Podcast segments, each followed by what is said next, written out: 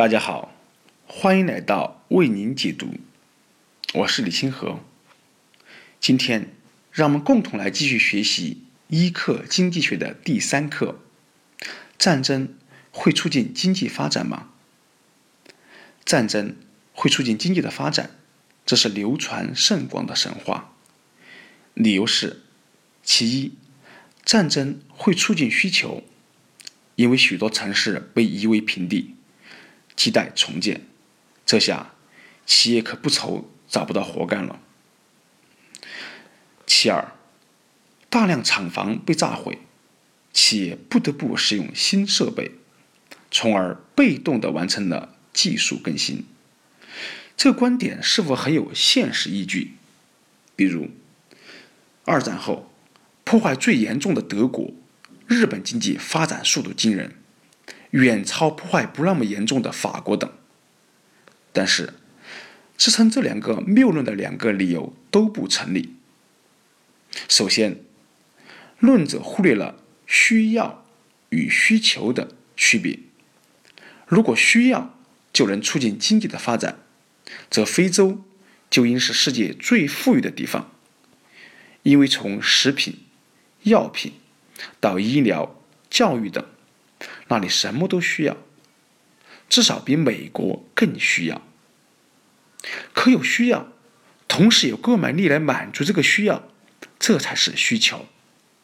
需求可以推动经济的发展，需要却不行。而战争只能制造需要，却制造不出需求。其次，敌人不可能只轰炸旧厂房。工厂与设备有折旧年限，只有接近这个年限，净值已近于零，正准备找人拆迁时，恰好炸弹落下来，这才是有利的。但敌人真的这么听话吗？如果不考虑新旧，毁掉就有好处，那么我们也可以不等敌人来，自己把所有工厂扫平，以此来促进经济发展。而这就可以获得战后优势。如果这也行，工厂主完全可以每年拆掉自己工厂一次。战争可能会带来一些好处，比如刺激技术进步，促使人们更努力工作等。但这并不是只有通过战争才能实现。日本。德国二战后的经济奇迹，与两国人民渴望尽快过上正常生活有关。但如果说要用烧毁家园的方法来激励斗志，恐怕只有傻瓜才会那样干。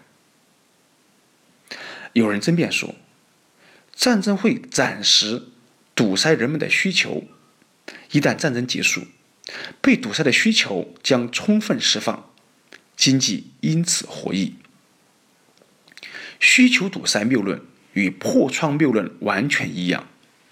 战后欧洲人修建了数量空前多的新房子，可在大兴土木的同时，从事其他行业的人随之减少，可用于购买其他产品的支付能力已缩水，需求总量并没有增加。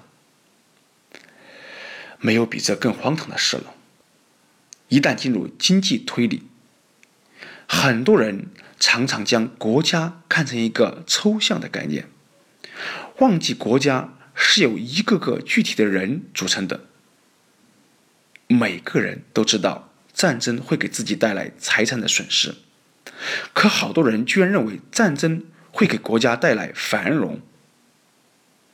信奉战争会促进经济发展的人，忽略了一个基本事实：需求与供给。